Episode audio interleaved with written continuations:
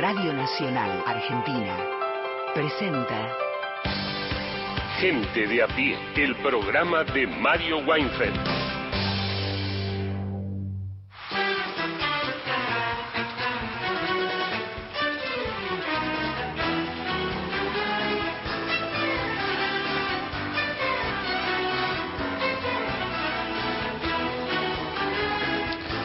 Bienvenidas, bienvenidos a Gente de a pie.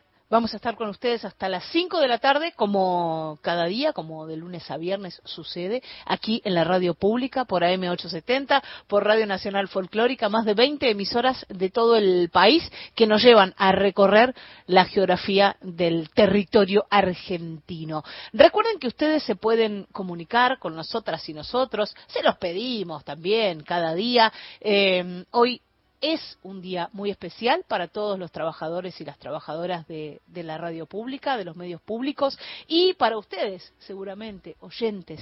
Las ausencias nos golpean. En estos días venimos también de meses complicados, así que es bueno estar juntas, estar juntos y por eso como cada día, las y los invitamos a que se comuniquen 0810-2220870 para grabarnos un mensaje. Si prefieren escribirnos un WhatsApp, 11 3 870 74 85 y la música la música presente en todos los momentos en los duros sobre todo así que propongan sus canciones porque eh, mañana jueves sonarán algunas de esas canciones aquí en gente de a pie con el equipo de Mario Weinfeld. Recuerden que estamos en Facebook nos encuentran con el nombre del programa que hay un podcast en Spotify para volver a escuchar fragmentos de los programas ya emitidos y en Twitter somos arroba gente de a pie am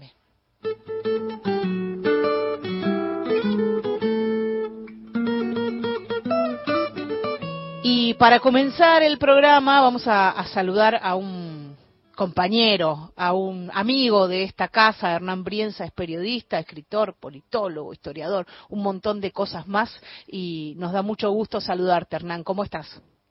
Hola, ¿cómo te va, Mariana? Bien, ¿vos? Bien, qué sé yo, medio tristón. El primero me, me llamaste el, del programa de Mario, que, no está, y, pienso en Mariana Moyano y, también en Martín Jauregui, ¿no? Que, que lo conocí en, los pasillos de la radio y que siempre fue, fueron personas tan, tan hermosas, ¿no? Pues fundamentalmente Mario, que era un maestro, y, y a Mariana no la, no la pude conocer tanto, pero sí a Martín, que fuimos compañeros y que, recuerdo su, su hermosura de persona, ¿no? Y, y me da un poco de, de, nostalgia volver a hablar por para la Radio Nacional, cosa que he hecho en estos meses, pero justamente en este momento y en este programa, este que seguramente vos llevas adelante como, como de la mejor manera posible, como te siempre te caracteriza, pero no puedo dejar de, pensar en ello, ¿no? Sí, aquí eh, estamos poniéndole el pecho con, con, las compañeras y los compañeros de este equipazo de Mario, pero eh, las ausencias se acumulan en estos días. Son tiempos muy raros también. te, te llamamos por cuestiones que tienen que ver con la política, con, tu análisis también de este momento tan complicado que, bueno, parece que se apaciguó un poco el domingo pasado con un, con un buen resultado para Unión por la Patria, pero todos los días la realidad va cambiando y hasta en estos últimos minutos también se, se empiezan a reagrupar las, las otras fuerzas y, parece que se complica. No sé cómo la ves vos, Hernán.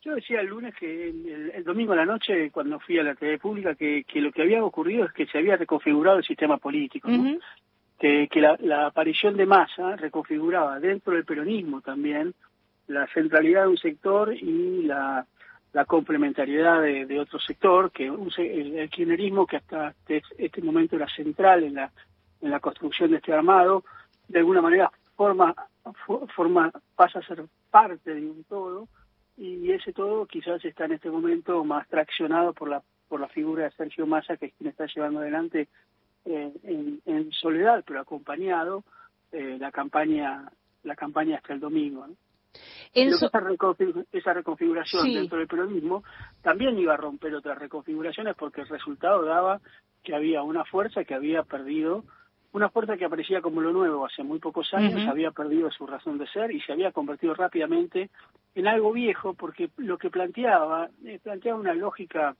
eh, de, de, ruptura con, con la otredad, de, desprecio al otro, de violencia hacia el otro, que, que cuando Massa dice la grieta se murió, no significa que no haya eh, formas distintas de ver la Argentina, que no haya enemistades, que no haya conflictos. Lo que significa es que ya la grieta no sirve como recurso político para ganar elecciones o para construir voluntades. Eso ya quedó muy viejo, ¿no? Y me parece que estamos atrapados un poco en un entre lo viejo que es aquello que quiere que quiere seguir agrietando la Argentina y, la propuesta de Sergio Massa con otros sectores, digamos, que, que, incluso estuvieron en, en, pro, juntos por el cambio, pero que visualizan que la grieta ya se terminó, ¿no? Que, tampoco hay necesidad de la grieta tampoco, ¿no? Eso también, también habría que pensar.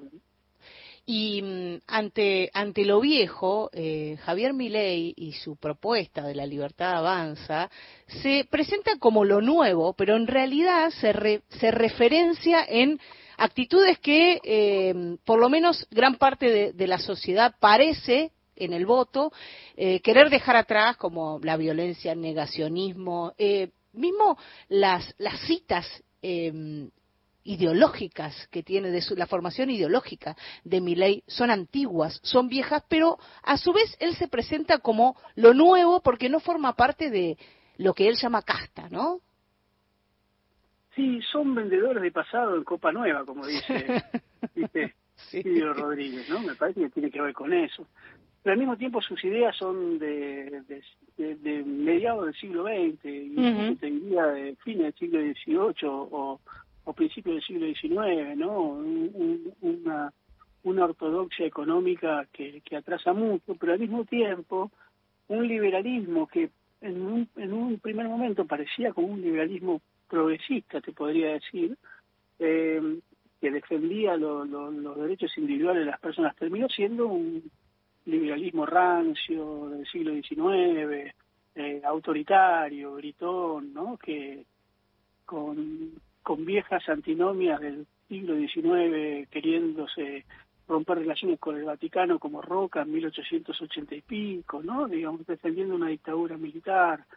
Eh, y creo que eso eh, de alguna manera desfiguró la, la, la propuesta la propuesta de Milei que aparecía como lo nuevo y que en realidad ahora no solamente no es lo nuevo en términos teóricos, sino que además es lo, viejo en las prácticas, ¿no? Un, viernes le decís a una persona que es una montonera matadora de niños de jardín de infantes y ahora aceptás su apoyo y, y te olvidás de todo lo que dijiste, digamos. Son las peores prácticas de la política. Y esto no significa que no haya habido en el peronismo, con Massa y con el kirchnerismo, que en algún punto estuvieron enfrentados, no haya una reconversión de ideas, eh, que no haya una reconversión de alianzas y de factores. Es, cierto, porque digo, alguien te podría decir, bueno, pero el, el, el masismo, el Frente Renovador y el peronismo también estuvieron enfrentados. Sí, es cierto. Lo que no estuvieron es enfrentados con la, con la voracidad que se enfrenta a mi ley a al PRO, a, Patricia Burrich, y al mismo tiempo hay una pasaron cosas, ¿no? Como diría Mauricio Macri entre el 2015, entre el 2019 y el 2023. Acá es de la noche a la mañana con tal de ganar una elección, digo cualquier cosa. Sí, más bien eh, esos cambios dentro de, Unión por la Patria hoy o, el gran espectro del peronismo tienen que ver con procesos. Ahora, em, lo que dice y se desdice Milei o Patricia Burrich en este momento que, que dice que con Milei se han perdonado y se han disculpado, eh, son más bien eh, manotazos de ahogado electoralistas. Yo supongo que sí, que son manotazos de ahogado, ¿no? Que son y que al mismo tiempo responden a la matriz de lo antiguo que es ese rencor y, ese odio, ¿no? Digamos, eh, finalmente se unen porque tienen un rencor en común, que se rencor a un kirchnerismo que hoy no está en el, en el centro del dispositivo del poder del peronismo, ¿no? Digamos, entonces es como si yo atacara a no sé, qué sé yo, a, a, la, a la Unión Democrática o a atacar a, al MIR, ¿no? algo que, que no está hoy en el dispositivo del centro. Y no porque el kirchnerismo no esté presente dentro del dispositivo del peronismo, sino que, no muestra esa centralidad, ¿no? Entonces es como, yo creo que la, las mayorías visualizan ese, ese, esa, esa cosa de sismosa de, de, de las viejas, eh, de los viejos discursos o de las viejas mañas, ¿no? Y, creo que si bien, por supuesto, no, no, no está ganada la elección, no está ganada la segunda vuelta, eh, es muy difícil lo que se lo que viene de aquí al, al 19 de noviembre, pero yo creo que soy optimista en el cual los errores, la, las malas formas, las eh, imprevisibilidades, las irracionalidades de, del sector liderado por Milei, que ahora incluye, ahora Milei es el líder de, de Mauricio Macri y de Patricia Burrich, hace que esa esa hace que uno tenga esperanza sobre la performance del gobierno nacional. Estamos charlando con Hernán Brienza y pensaba, Hernán, eh, ellos utilizan la palabra kirchnerismo todo el tiempo como, como un otro, como un adversario, como un sistema de ideas al cual oponerse, pero en realidad lo que encarnan, y juntándose ahora, sobre todo, es eh, un antiperonismo que es histórico en la Argentina. Sí, yo, yo creo que yo no haría una no, haría hincapié en, en, ese antiperonismo, porque hay muchos antiperonistas que hoy estarían dispuestos a votar a masa en función del espanto que le produce ese tren fantasma, ¿no? Entonces creo que que dejaría dejaría tranquilo al antiperonismo, al antikirchnerismo, dejaría incluso tranquilo al, al, peronismo y dejaría que se que el peronismo se reconfigurara con otros sectores que por ahí vienen de otras experiencias como el radicalismo, el socialismo, yo le daría una oportunidad a la transversalidad nuevamente, ¿no? Aun cuando esa transversalidad haya momentos en que nos incomode, ¿no? Y haya algunos personajes de esa de esa alianza que puedan dolerme. Gobierno de unidad popular, eh, dijo Sergio Massa. Y es interesante porque en algún punto eh, retoma la vieja promesa del abrazo de Perón Balbín, ¿no? De los dos grandes partidos populares que ambos partidos populares a veces se van a la derecha. Digo, el menemismo fue el peronismo yéndose al neoliberalismo, el del arruismo y el Puntos por el Cambio fue el radicalismo yéndose a la derecha, pero que en algún punto quizás se pueden volver a reencontrar eh, con, eh, sosteniendo primero unas formas moderadas y democráticas de resolver las cuestiones internas y al mismo tiempo, por otro lado, me parece que, limando los, los sectores más contestatarios de cada uno de los partidos populares. Y son días también en, en, los que, bueno, todos los días venimos viendo novedades, a cada rato hay novedades. ¿Cómo viste eh, ayer la, la actitud de Santoro, que es una actitud orgánica en realidad, de bajarse del balotaje en la ciudad de Buenos Aires?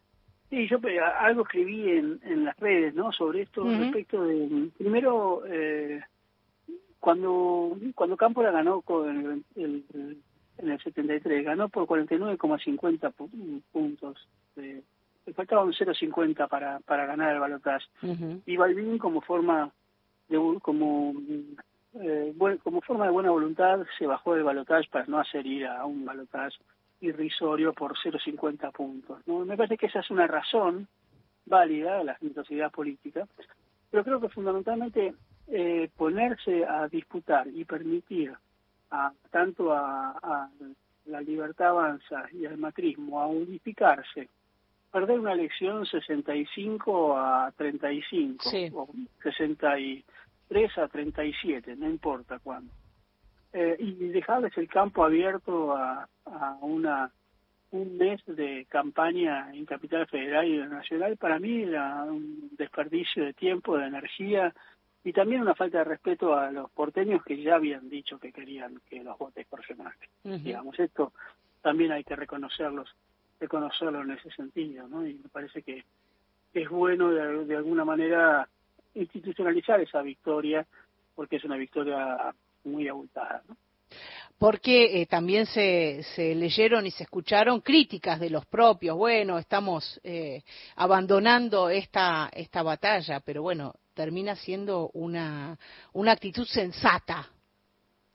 Mira, yo creo que eh, abandonar una batalla para impedir que perder absolutamente toda la... para perder la guerra no tiene ningún sentido. Sí, sí, Me parece que en ese sentido es mucho más importante eh, tener en cuenta que hay unas formas, formas más importantes de poder dar batalla en, en Capital Federal y que habría que pensar si este eh, esta forma de, dejar atrás la, a, Jorge Macri y la reconfiguración que se está haciendo incluso dentro de Juntos por el Cambio, no genera una, una nueva legislatura en Capital Federal, ¿no? Digamos, donde los sectores quizás radicales abandonen a Jorge Macri en un futuro y, y, la capital tenga otro otro dispositivo político dentro de cuatro años. Queda muy poquito tiempo para el balotage, que será el 19 de noviembre. Eh, ¿Cómo la ves de aquí en más? Eh, haciendo un poco de, futurología prudente, conociendo Ternan. Difícil, difícil estoy convencido, siempre estuve convencido que Massa ganaba en la segunda vuelta, no en la primera. Sí. En la primera pensé que ganaba ley por muy poco, pero pero yo lo que creo es que lo que hay que pensar es eh, no cancherear, ¿no? no creer que la, la la elección está ganada y tampoco tampoco gastar demasiado a aquellos que, que perdieron la elección, porque eso es eh, muy antipático para los sectores que están de alguna manera dudando qué hacer con su voto, ¿no? Yo eh, evitaría evitaría utilizar palabras como gorila, como latina adentro, como me parece que esas cosas no no suman para la campaña electoral que que, que Massa está haciendo, pero al mismo tiempo me parece que tampoco eh, suma mucho para el proyecto político que está pensando Massa, ¿no? También es el tono que, que le dio Massa al, al discurso luego de, de, bueno de haber ganado en, en, algún punto, si bien hay que ir a, un balotaje esa primera vuelta, eh, es el tono que le dio a su discurso, ¿no? Un tono eh, bastante tranquilo, sin triunfalismo, eh, también marcando aquellas cosas que, que piensa hacer y aquellos eh, valores que defiende, bueno, aparece la familia ahí, apareció la seguridad, que también es un tema que para el kirchnerismo siempre fue complicado de abordar. Sí, porque el kirchnerismo tenía un, así una, una relación con lo progresista que hacía que, que, algunos temas le, fuera, le fueran incómodos. Sí. Y, y creo que mm, lo que aporta Massa, que viene quizás de otra experiencia, es justamente poder eh, abordar esos esos temas como el de, la seguridad eh, sin por esto hacer una policía eh, brutal y una policía de gatillo fácil, pero sí comprendiendo que una de las demandas de la sociedad justamente es la falta de seguridad, ¿no? Y que esa falta de seguridad la sufren también los los sectores populares, ¿no? Que son los que primero son de alguna manera eh, asaltados o robados en sus barrios, ¿no? Y creo que eso hay que hay que hay que ver, eh, hay que hacer una un, trabajo eh, completo sobre esa sobre esa seguridad. La diferencia cuando la derecha gobierna es que la respuesta a la seguridad es, es, absolutamente represiva. Sí. Cuando gobierna la centroizquierda, por decirlo de alguna manera, eh, la respuesta a la seguridad es, es estrictamente social y la contención es sobre lo social y bajan los índices de criminalidad justamente porque los sectores populares están mejores y están abocados al trabajo y no al delito. Eh, se produce una baja de, delincuencia en esos casos porque la, delincuencia y la pobreza, lo que no se, eh, está muy relacionado, lo que no significa que los pobres sean delincuentes, sino que este, la pobreza genera las, las eh, yo diría, es, es, la materia prima de alguna manera de, algún tipo de delito. Querido. creo que, es interesante este momento, porque este momento se puede dar la, la, la, solución de, de poder eh, tener una, una mirada de, represión del delito, pero al mismo tiempo con contención social. Me gustaría me gustaría pensar que se puede dar ese equilibrio. Sí, recuperar ese valor de la, de la seguridad que, que tiene su carga negativa por esto mismo que hablabas, de, su vinculación con, con, la derecha y con que es una de las banderas de la derecha, pero que nos afecta a todos y a todas, y sobre todo a quienes, a quienes tienen más necesidades económicas. Querido compañero Hernán Brienza, muchísimas gracias por esta charla. Muchísimas gracias a ustedes por el contacto. Era Hernán Brienza, periodista, escritor, politólogo, historiador. Gente de a pie. Hasta las 17. Nacional 2023. La radio pública. Todo el año. Está todo listo. Yo también estoy lista. Para ponerme en el lugar de los demás. Y a decir que no cuando algo no me gusta. Estamos listos y listas para decir bullying. En mi aula no tenés lugar. Argentina contra el bullying. Ministerio de Educación. Ministerio del Interior. Argentina Presidencia. 144, la línea gratuita de contención, información y asesoramiento para mujeres en situación de violencia en sus diferentes formas. 144, en todo el país, los 365 días del año. Ombu, inversión tecnológica en calzados de seguridad. Ombu, caminamos el futuro. Calzados Ombu. Nuestro liderazgo a tus pies. Somos muchos. La Argentina es grande. Puede haber grandes distancias entre nosotros, pero todos queremos amar y ser amados. Y a nuestra manera queremos esta tierra. Eso nos une, eso nos marca. Radio Nacional Marca País.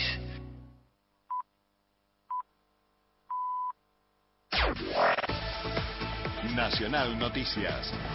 El país en una sola radio. Es la hora 15, 30 minutos en todo el país. Sergio Massa y Axel Kisilov se reúnen con intendentes electos de Unión por la Patria. Antes de ese encuentro, el candidato a presidente y el reelecto gobernador bonaerense mantuvieron una reunión privada. Del encuentro participan más de 80 jefes comunales entre electos y salientes. También la vicegobernadora Verónica Magario, el jefe de asesores Carlos Bianco y el ministro de Desarrollo de la Comunidad de la Provincia, Andrés Larroque. Se prevé que servirá como punto de partida para analizar los pasos a seguir de cara al balotaje del 19 de noviembre. Luis Petri afirmó que el PRO tiene con Javier Milei el objetivo en común de derrotar al kirchnerismo. El candidato vicepresidente de Juntos por el Cambio, Luis Petri, dijo que dar apoyo a Javier Milei de cara a la segunda vuelta electoral no implica ni organizar ni participar de la campaña del postulante libertario. Petri agregó que se mantienen las diferencias con Milei pero dijo que hay un objetivo que los une electoralmente, derrotar al kirchnerismo. Estamos apoyando a, la candidatura de Javier Milei, simplemente eso. Después será el propio Javier Milei que haga su campaña y determine el espacio de Wolf. ¿Cómo? Hubo críticas a No, nosotros tenemos diferencias y las hemos tenido con Javier Milei. Eso, esas diferencias que mantuvimos durante toda la campaña las hemos tenido y por eso se leyó un documento en donde nosotros marcamos claramente cuál es nuestra posición respecto de... estimar un poco al electorado que no, al que tantas diferencias? Al contrario, porque nosotros creemos que hay que frenar al kirchnerismo. Luchamos toda la campaña para frenar al kirchnerismo. Informó Hernán Mundo para Radio Nacional. Alrededor de 220 familias fueron evacuadas en Entre Ríos por la crecida del río Uruguay. Concordia es la ciudad más afectada con 215 familias evacuadas. Son más de ocho calles e intersecciones cortadas, gran parte de la costanera anegada e inutilizable, al igual que los complejos deportivos y los clubes cercanos. Colón es la otra ciudad afectada donde más de 10 familias, alrededor de 40 personas, entre mayores y menores, fueron evacuadas en forma preventiva. El río Uruguay se mantiene alto, superando el nivel de evacuación en Concordia, Colón y Concepción del Uruguay. Datos del tiempo. En Concordia, provincia de Entre Ríos, la temperatura es de 23 grados una décima, humedad 44%, el cielo está ligeramente nublado. Y en la ciudad de Buenos Aires, temperatura 21 grados 8 décimas, humedad 35%, cielo algo nublado. Informó la radio pública en todo el país. Más info en radionacional.com.ar. Tu verdad, tu identidad está en el dial. Radio Nacional. Política, análisis, información. Todos los temas del día en Gente de a pie. El programa de Mario Weinfeld.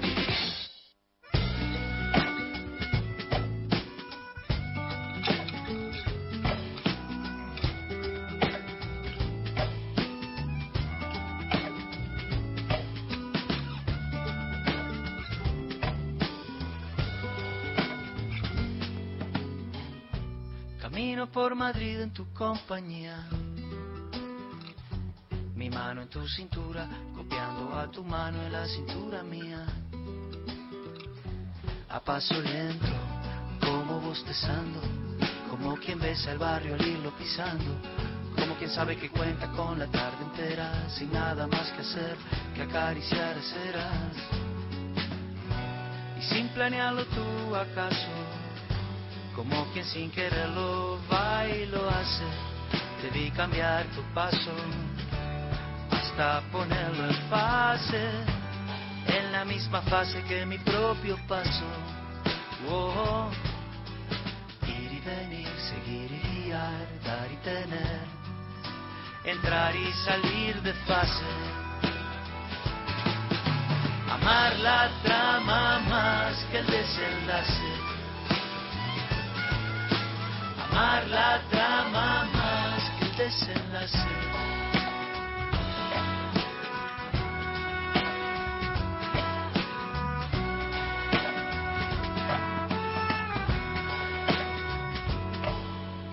Fue un salto ínfimo, disimulado, un mínimo cambio de ritmo apenas, un paso cambiado y dos cuerdas que resuenan como un mismo número en distintos lados, o el paso exacto de los soldados, como dos focos intermitentes, súbitamente así, sincronizados, dos paseantes distraídos han conseguido que el reloj de arena de la pena pare, que se despedace y así seguir el rumbo que el viento trace. Oh, ir y venir, seguir y guiar, dar y tener, entrar y salir de fase. Amar la trama más que el desenlace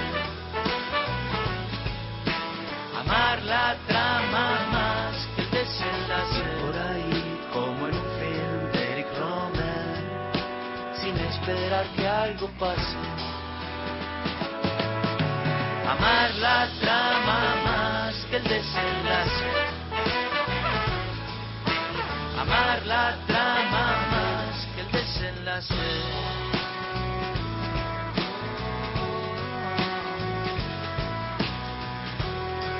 Debí cambiar tu paso hasta ponerlo en fase, la misma fase que mi propio paso. Oh.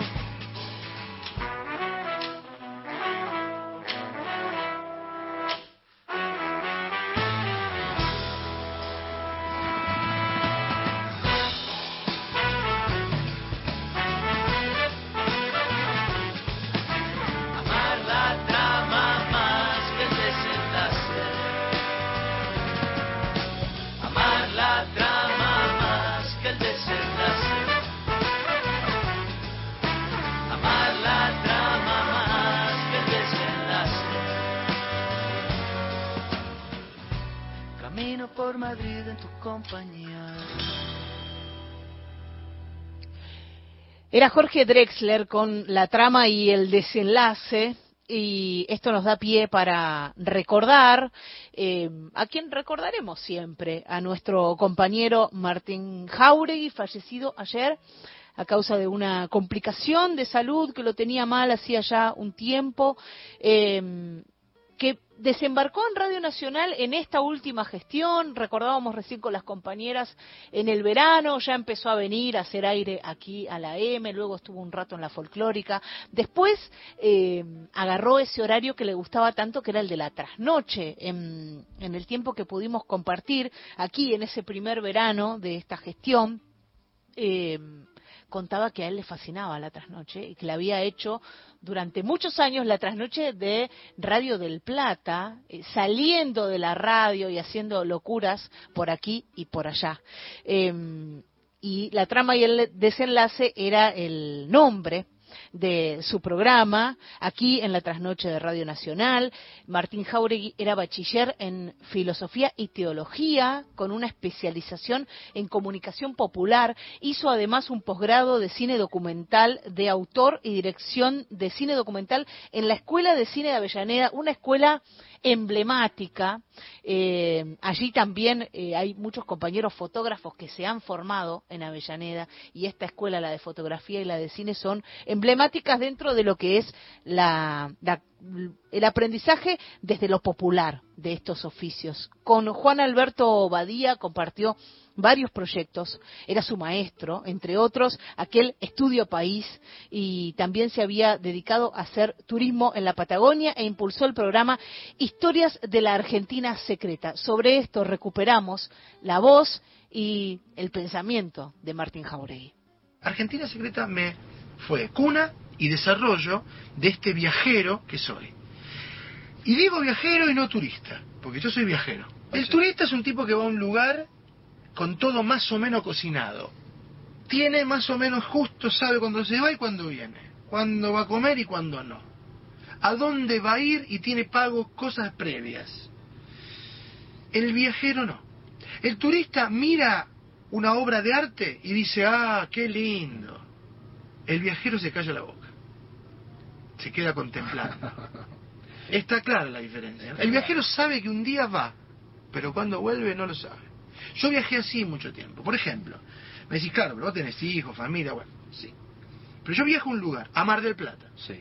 Soy viajero, ¿eh? Esto es como la fe, como el dogma del viajero. Si yo fuera turista, te digo que el sábado me tomo el avión para volver a Buenos Aires, es una realidad. Pero si a mí el sábado vos me invitas a surfear a Cabo Corrientes y me da, me quedo. Cambio el pasaje. Eso es un viajero. Un turista te dice, no, no, tengo que volver. Está bien que algunos pueden ser viajeros y otros. Es todo válido. Inquieto, eh, con esa con esa necesidad de conocer, de saber, de preguntar, con el interés que le, que le mostraba a cada uno de los entrevistados. Eh, me parecía fascinante eso de, de Martín, cómo se enganchaba en las conversaciones, cómo se enganchaba en las pequeñas historias que traían cada uno de los entrevistados. Era un gran entrevistador y ahí lo escuchábamos eh, en, del otro lado, ¿no? Siendo entrevistado hace 12 años en Radio Residencias de Mar del Plata, por eso también él ponía como ejemplo del viaje a Mar del Plata como escenario. Martín Jauregui fue director de cine y televisión, escritor, guionista, productor, explorador, ambientalista, fotógrafo, periodista, presentador, agente cultural en Argentina y scout, un tipo curioso y, y movedizo, si los hubo. Trabajó en un montón de programas de radio y televisión como Caos en la Ciudad, La Cornisa, Mix Urbano, Estudio País Bicentenario, Festival País también en la televisión pública y sus propios ciclos El Madrugador y Despierto y por la calle. Hay esa experiencia que les contaba de la trasnoche alocada de Radio del Plata en la que se animó a salir del estudio con los las herramientas que tenía a mano, salía del estudio e iba por la ciudad a buscar historias. También escribió libros, Geografías Argentinas, Mitos, Historias y Secretos de un País, Historias de mi País, Geografías Argentinas 2, y en cine dirigió las películas La Sequía y El Afinador de Pianos. Hemos perdido a un gran compañero, a, a un integrante fundamental de los medios públicos durante muchísimos años. Lo vamos a extrañar mucho, tanto como ustedes. Encontrá los podcasts de la radio en nuestra web, radionacional.com.ar. Estás a un clic de escucharlos. Nacional, la radio pública. Si vas a tirar plásticos, cartones, vidrios, metales o papeles, llévalos siempre limpios y secos al contenedor verde o punto verde más cercano, o entregáselos en mano a un recuperador urbano. Para saber más, entra a buenosaires.gov.ar barra reciclables. Buenos Aires Ciudad. Todas las radios. Una sola señal. Nacional Digital. Escuchala en nacionaldigital.com.ar.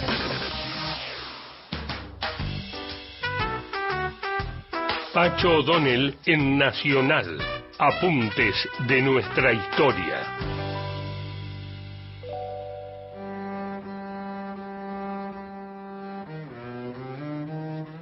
El radicalismo se había dividido en la Unión Cívica Radical del Pueblo, liderada por Ricardo Balbín, y la Unión Cívica Intransigente, cuya cabeza era Arturo Frondizi.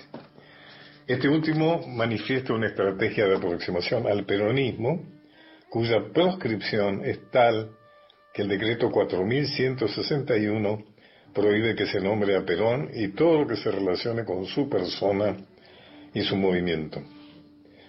Como demostración de ello, Frondizi retira a sus representantes, haciendo fracasar la convención constituyente reunida en Santa Fe con el objetivo de modificar la constitución de 1949 dictada durante el gobierno peronista. El delegado de Frondizi, Rogelio Frigerio, negocia en Caracas con el de Perón, John William Cook, un pacto que es firmado por sus jefes en febrero de 1958.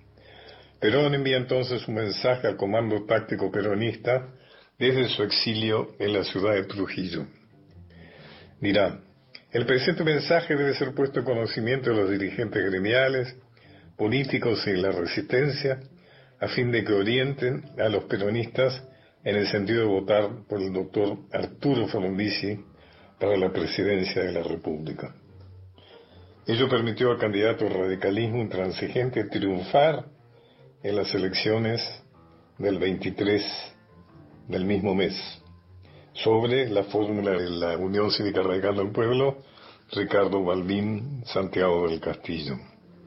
Además, Frondizi logró la totalidad de las gobernaciones provinciales, del Senado y los dos tercios de la Cámara de Diputados.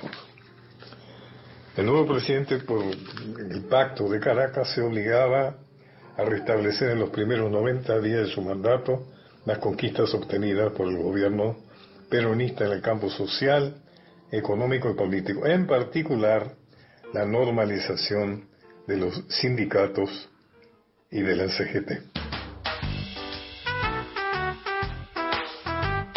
Volvé a escuchar estos apuntes de nuestra historia por Pacho O'Donnell en www.radionacional.com.ar. Un programa con agenda propia. Gente de a pie. El programa de Mario Weinfeld. Desde Villa Mercedes, el gaucho Sosa los saluda y los felicita. Excelente los programas que hacen ustedes y extraño siempre la voz de Mario Maices. Que Dios los tenga en su gloria, Mario. Bueno, los llamaba para decirle que la, finalmente la señora Patricia Bullrich se sacó la careta. Apoya abiertamente a mi ley el señor que insultó al Papa, que insultó a Alfonsín. Bueno, lo que se puede decir que la actividad política en nuestro país antes del 22 de octubre estaba caliente y hoy está en ebullición. Y esto, lejos de ser un problema, es bienvenido. En política, siempre que no haya violencia, la catarsis es buena. Y que los partidos políticos eh, ataquen a otros o para defenderse, bueno, que forma parte de la democracia. Y lo bueno también es que nadie se aburre y la gente agradecida. Gracias. Ya saben ustedes que nuestra compañera Mariana Enríquez anda por todo el mundo y ahora hace una escala en Roma y nos manda su diario de viaje. Hola amigos, hola oyentes, hola compañeros.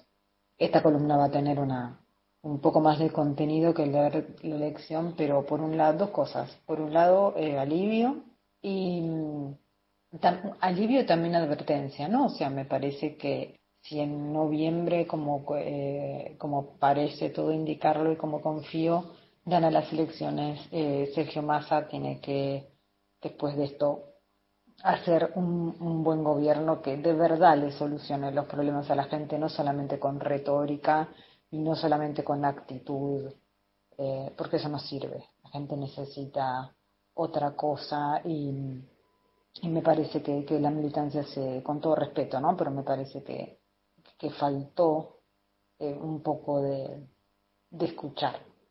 Pero bueno, y, y, pensando mucho en Mario también, ¿no? O sea, como que realmente me faltó la, la palabra de él, el análisis de él, la, bueno, es un momento bisagra y por un lado me da ganas de decirle, Mario, zafamos, ¿no? Por ahora, aunque sea hasta el 19. Así que modestamente yo estoy de viaje, les pido, eh, no, no hagan, eh, no se manden ninguna hasta el 19, ¿ok? Así eh, podemos controlar esto. Bueno, estuve en Italia, estuve en Italia presentando uno de mis libros en, en italiano, estuve en Milano, estuve en Roma. Roma, como sabemos, es una belleza extraordinaria pero lo que, le, lo que le quería contar y a propósito de este, de este diario de viaje es dos cosas. Por un lado, Europa está bastante en alerta con, eh, debido a la guerra. Para nosotros, con suerte, diría yo, eh, la cuestión del terrorismo islámico nos resulta bastante lejana. Acá no es así. Entonces están todos en muy alerta y la gente te dice permanentemente vamos a tener un atentado pronto, etcétera. Y Italia y Roma es una es un lugar en el que tienen especial cuidado porque más allá de que el conflicto con entre Israel y Hamas es un es, es un conflicto puntual, no hay que confundirse y no hay que caer en el en la en, la idea que tiene para mí sus trazas de antisemitismo de pensar que eh, el terrorismo islámico solo ataca a objetivos eh, eh, de Israel o judíos o como lo querramos llamar. No es así. El Islam está, el Islam extremo, por supuesto, el Islam es una religión como, como cualquier otra, pero um, los fanáticos religiosos islámicos que están en, en guerra están en guerra con todos, o sea, lo que, lo, lo que, lo, que pretenden es, ya no se sabe ni qué pretenden, ¿no? Porque tuvo tantas encarnaciones hasta, hasta el momento. Pero en todo caso es una violencia indiscriminada y es una, una violencia eh, directamente hacia la población de cualquier tipo. Recordemos Atocha, recordemos las torres eh, gemelas en Estados Unidos, recordemos eh, los atentados en París, los atentados en Lyon, casi todo esto se gesta en Bruselas, bueno, eh, es muchísimo más complejo y larguísimo y no, no daría para eso, pero se dan cosas muy paradójicas que uno las ve, como que aumenta la alerta, está todo muy complicado en aeropuertos, pero al mismo tiempo en el aeropuerto de Roma vi una mujer musulmana con su y la revisaron de una manera que era absolutamente humillante, ella lo soportó con muchísima dignidad, eh, creo que porque entendía la situación, eh, pero al mismo tiempo eh, era humillante y daba ganas de decirle déjenla en paz. Eh, y mm, quiero decir, es, esto es todo muy complejo porque también es cierto que que los atentados existen, los atentados se hacen y más allá de que esto tenga una causa histórica en la que uno puede decidir, bueno, esta gente tiene más razón o tiene motivos, está de defendiendo, después lo que, los que mueren son ciudadanos inocentes. Entonces, es, es, es muy complejo y la situación es muy tensa. En Italia eh, la, la, curiosidad por mi ley era infinita. Eh, por supuesto, le llamaba la atención la motosierra, los perros, Conan, los medios, de perros, su aspecto físico, su bueno, etcétera. Y, y, por supuesto el discurso de los órganos, los niños, todo lo que ya sabemos, la, la extravagancia, digamos, que, que hay que un punto que es lo que yo trataba de decirles, es lo que menos miedo me da, porque a mí lo que más, miedo, más miedo me da es que, el señor quiere, no sé, desarmar los sindicatos y yo pienso en los sindicatos organizados de Argentina en la calle y me imagino escenarios de gran violencia. O sea, ese es mi miedo fundamental. además de la cuestión económica y las extravagancias me importan más bien poco. No sería el primer presidente extravagante tampoco del mundo. Pero creo que lo que sí les em, impactó muchísimo fue el discurso de Venegas Lynch. Estuve hablando con muchísima gente acerca de Francisco, del Papa, eh, gente de todo tipo, no sé si de todo tipo, porque bueno, yo me muevo mucho en el mundo editorial, pero digo, en el mundo editorial de un arco bastante amplio, desde mujeres heterosexuales casadas con chicos, hasta chicas eh, lesbianas intelectuales, hasta gente no binaria, hasta em, jóvenes gays, hasta jóvenes eh, heterosexuales, dueños de librerías y todo, y es casi unánime el afecto no siempre el acuerdo en todo, por supuesto, porque es el representante de la Iglesia Católica, pero el afecto, el respeto, sobre todo, en muchas ocasiones me dijeron creemos que es el líder más progresista de Europa, lo cual es eh, cierto, si uno se lo pone a pensar, eh, quizá con algunas excepciones de, países que, a lo mejor eh, no tienen una gran relevancia en el juego de la política internacional. Eh, y me contaron cosas como que le, tienen un gran afecto porque, por ejemplo, llama por teléfono a la gente, que le manda cartas o que le manda mensajes, llama por teléfono de línea o llama al celular eh, de repente. Así que puede ser un tipo un buongiorno, Francesco, parla Francesco, y uno se cae desmayado, pero que no lo hace en el sentido de estrella de rock, digamos, sino para tratar de solucionarle algo a la gente y que después habla con su secretario. Bueno, como que es, lo sienten muy cercano.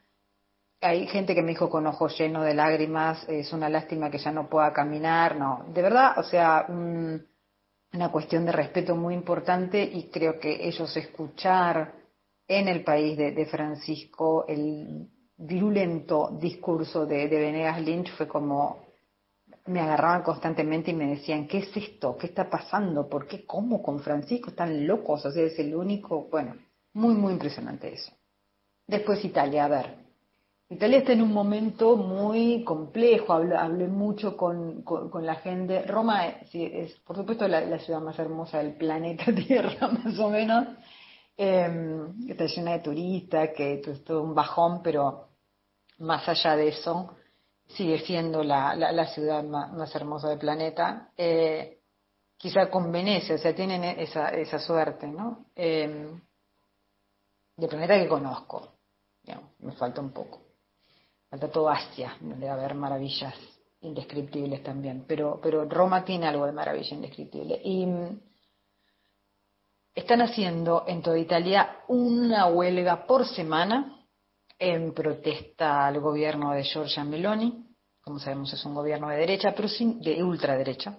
Pero sin embargo también me llamó la atención lo que me dijeron es, sí, eh, no la, no, nosotras no, no, nos parece vulgar, no la, no la aguantamos, todas las opiniones que tienen son terribles, ella no quiere que le digan la presidenta, hay que decirle el presidente, eh, se acaba de separar de su pareja de hace muchos años, con la que no está casada, Jean Frank, Jean Bruno se llama de apellido, es un personaje absolutamente absurdo, que tiene un programa de televisión, eh, y, hay como toda una discusión porque ella es tipo los valores tradicionales de la familia, ella tiene un hijo, una nena, Ginebra se llama, con Jean Bruno, eh, y no están casados, lo cual eh, a mí me parece perfectamente normal y, o sea, no, no, no, no ni, ni, ni, pienso que debería ser de otra manera, pero ella sí. Entonces es una contradicción muy grave. Em, como les decía, huelga una vez por semana eh, de 12 horas o más de todos los servicios públicos en, protesta contra el gobierno de ella. Em, hablando con, esta gente del mundo editorial que es, toda bastante eh, inteligente, pero bastante tolerante también. Me decían que esto es este, que, la degradación de la política italiana tiene que ver mucho con la no solo el dominio en, la política y en el gobierno de Berlusconi, que durante mucho tiempo pareció la única persona capaz de gobernar Italia, me decían ellos, sino que su estilo marcó mucho y de alguna manera degradó mucho la política italiana. Eh, Salvini todos los, presidentes que están antes de Meloni eh, para ellos incluso son peores porque Meloni al, al menos les parece una política profesional. O sea, están en una, disyun- no sé si disyuntiva es la, es la palabra justa, digamos, pero están en un problema muy grave. Conclusión con esto, ¿qué quiero decir? Está todo muy complicado en todo el mundo, en diferentes grados, todo lo que ustedes quieran, pero eh, complicado. Eh, la presentación de mi libro fue muy bien, por suerte. Tuve una conversación muy, muy linda con una joven eh, eh, intelectual y escritora interesantísima que se llama Chiara Valerio. Eh, yo no hablo italiano, pero lo puedo leer, la leí un poco. Alguien que se ponga media pila en las editoriales independientes argentinas y hagan algo con algo de Chiara Valerio es absolutamente brillante. Es una chica que, una escritora que puede citarte a, Giorgio Agamben y a, y a Pasolini y al, y al instante siguiente eh, hablarte de mm, Lucio Dalla o cualquier artista pop eh, italiano eh, o de Ornella Muti o de Mónica Bellucci con la misma eh, tiene un dominio eh, cultural impresionante y, además es simpatiquísima. Eh, y está en la última película de Nani Moretti que no vi, pero que parece que está muy bien, que ha vuelto un poco a las épocas de, Caro Diario, pero en plan gruñón, ¿no? Eh, eso también me pone nostálgica de Mario, que con Mario que siempre hablábamos de, de, Nani. Eh, bueno, la próxima, eh, el próximo diario, este es bastante largo, vamos a ver desde, desde dónde lo hago. Eh, pero en todo caso, hasta la próxima, desde Palamos, Costa Brava, eh, aquí Enríquez. Nos vemos. Era Mariana Enríquez desde Roma y con ella nos vamos a las noticias de las 4 de la tarde con el servicio informativo de Radio Nacional. Hasta las 5 seguimos con ustedes en Gente de a pie con el equipo de Mario Weinfeld.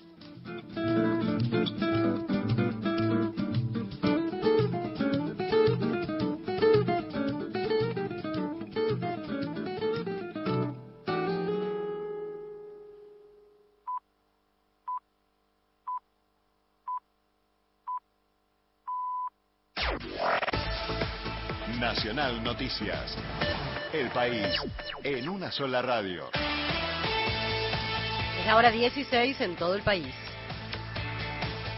Carolina Lozada señaló que debe continuar la unidad en Juntos por el Cambio.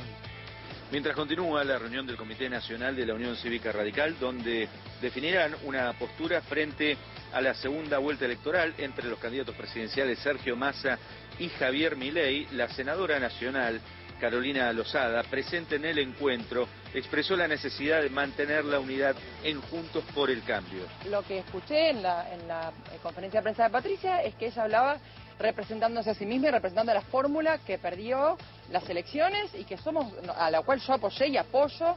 Pero bueno, es una cuestión personal de cada uno. La fórmula de Juntos por el Cambio, Carolina. Sí, sí, por eso te digo, yo apoyé y apoyo. O sea, no. Pero la realidad, sí, está bien, pero ella aclaró que hablaba en términos personales. Yo sinceramente, a mí no me representa ninguno de los dos. Sin embargo, el diputado nacional Mario Negri, también presente en la reunión, aseguró que la coalición de Juntos por el Cambio está lastimada y dañada. Informó Cristian Varela para Radio Nacional. La Comisión de Análisis sobre Violencia Institucional en Jujuy recogerá nuevos testimonios. Será para ratificar testimonios de víctimas de los episodios en el contexto de la reforma constitucional impulsada por el gobernador Gerardo Morales. El organismo que funciona en el ámbito de la Secretaría de Derechos Humanos entregará el informe al Ejecutivo, a la Corte Suprema y al Congreso para determinar si en Jujuy se cumplen las obligaciones asumidas por el Estado argentino en los tratados internacionales de derechos humanos. Deportes. Los Juegos Deportivos Panamericanos de Santiago de Chile tienen una subsede en Viña del Mar y allí está jugando el handball masculino y femenino. Hoy se presenta la garra, segundo partido de las chicas del handball que ayer debutaron venciendo, goleando a Puerto Rico por 46 a 17. Hoy el rival es el equipo local, es Chile. Reiteramos, a las 17.30 en Viña del Mar la garra rumbo a su sueño olímpico. En Santiago de Chile con los Juegos Deportivos Panamericanos. Daniel Corujo para Radio Nacional. Datos del tiempo. En Puerto Argentino, en las Islas Malvinas, temperatura 12 grados 9 décimas, humedad 37%, cielo despejado. En Buenos Aires la temperatura es de 21 grados 2 décimas, humedad 36%, el cielo está despejado.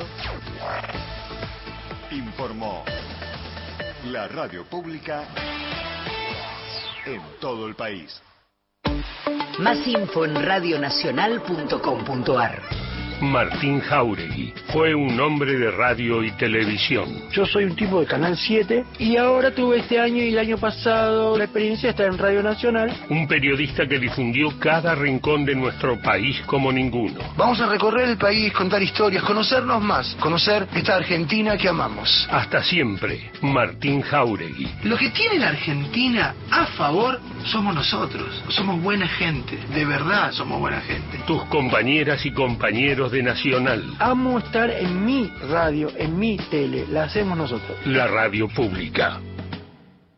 Tu verdad, tu identidad está en el dial. Radio Nacional. Pasó otra hora en la Argentina.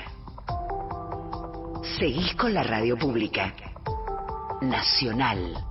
A toda hora. Continuamos con Gente de a pie. El programa de Mario Weinfeld. Por Nacional.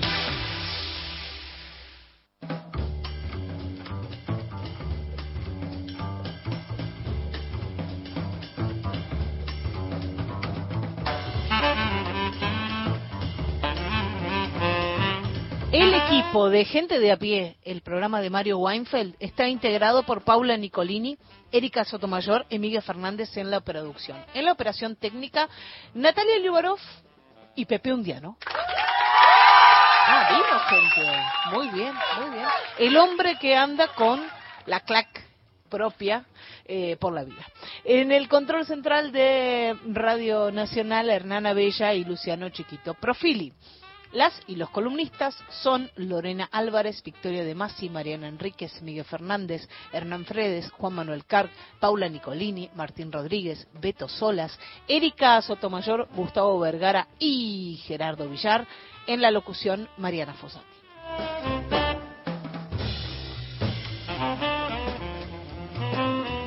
Son días muy difíciles, tiempos muy difíciles. Nos enterábamos hoy del fallecimiento de la periodista, docente, compañera de, Radio Nacional durante muchos años, Mariana Moyano, con una extensísima carrera en los medios de comunicación. Eh, publicó en el 2019 Trolls, Sociedad Anónima, un libro que editó Editorial Planeta. Eh, trabajaba en Radio 10, eh, estaba también con eh, formato podcast, tanto en Radio 10 como en Telam, una trabajadora incansable y, como decíamos, compañera de los medios públicos. Y para charlar un poco sobre ella, para exorcizar este, este recuerdo y esta pena, nuestro compañero, también periodista de esta casa, Marcos Citadini. ¿Cómo estás, Marcos? Hola Mariano, hola chicos, ¿cómo andan?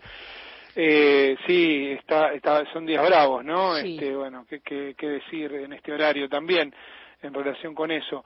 Eh, el domingo pensaba, mm, este, sa- sabíamos que, que Mariana estaba internada y todo esto, pero yo pensaba la, la, la falta que me hacía Mario, ¿no? Para Sí. entender un montón de las cosas que, que están pasando en la Argentina. Y la verdad es que entre, entre Mario y Mariana eh, hay un arco ahí para, para entender eh, para entender nuestra realidad y el mundo y una cantidad de cosas y, y bueno y, y se fueron los dos con, con poquito tiempo de diferencia no hay ahí como, como algo para decir también también en, en este espacio y en, y en este horario yo hace 20 años que soy compañero de Mariana en distintas radios Sí. en distintos lugares con lo cual se cruza eh, con, con el compañerismo con la amistad con, con el amor con el cariño que que uno se tiene, pero también estaba esto. Eh, Mariana era una voz, digo, está el- la faz personal, la faz profesional y la faz también del pensamiento. En la faz personal era una mina divina, una gran persona, una, una amiga, ¿no? Eh, en la profesional, la verdad es que Mariana le tocó pasar por momentos como muy opuestos y muy distintos, y en todo siguió siendo ella, y para mí ahí eso es un montón, ¿viste? porque ella fue una casi pop star hasta 2015. Sí, ahí en la época de 678 Radio Total. Nacional, ¿no? Total, y no se la creyó nunca, iba caminando por la calle en una marcha o en, o en un 25 de mayo, un 10 de diciembre, y era efectivamente una pop star y nunca, jamás dejó de ser quien era antes de toda esa, este, de toda esa fama y no sé qué, y después fue todo lo contrario, la condenaron al ostracismo y a una persecución espantosa y sin embargo jamás, nunca la vi con un rasgo de resentimiento, de bronca, de tristeza por esa situación. Siempre se mantuvo igual. A mí eso me dice mucho acerca de, de, de ella, de su entereza, de, de su hidalguía y su alegría para vivir, ¿no?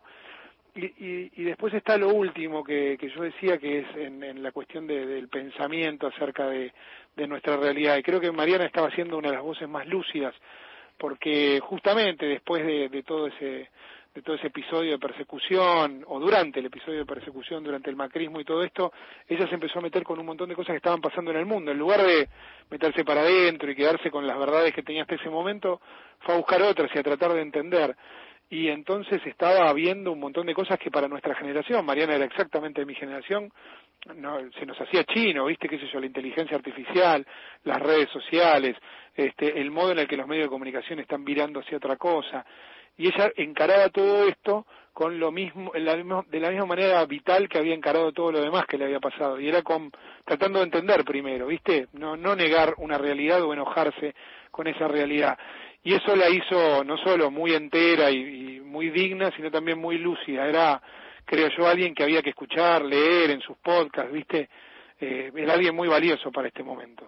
Estamos charlando con Marcos Cittadini y, y el tema que, que nos reúne aquí en el aire de la radio pública es eh, el fallecimiento de Mariana Moyano y eh, la ausencia que va a dejar. Y también pensaba cuando, cuando vos hablabas de cómo encaraba los temas, eh, Mariana, y este devenir de los últimos años, tenía ella también una forma muy sensible de entrarle a los temas y muy personal.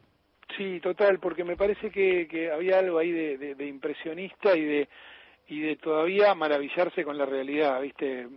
Lo- Los periodistas tenemos, no sé si los periodistas o la gente en general, sé yo, pero tenemos como un, un momento de nuestra vida en el cual empezamos a, a pensar más en lo que ya aprendimos que en lo que tenemos por aprender. Y ella era una curiosa nata y alguien que este hasta hasta último momento estuvo tratando de, de adquirir conocimientos, de adquirir obviamente experiencias, este era era muy alegre, era muy vital.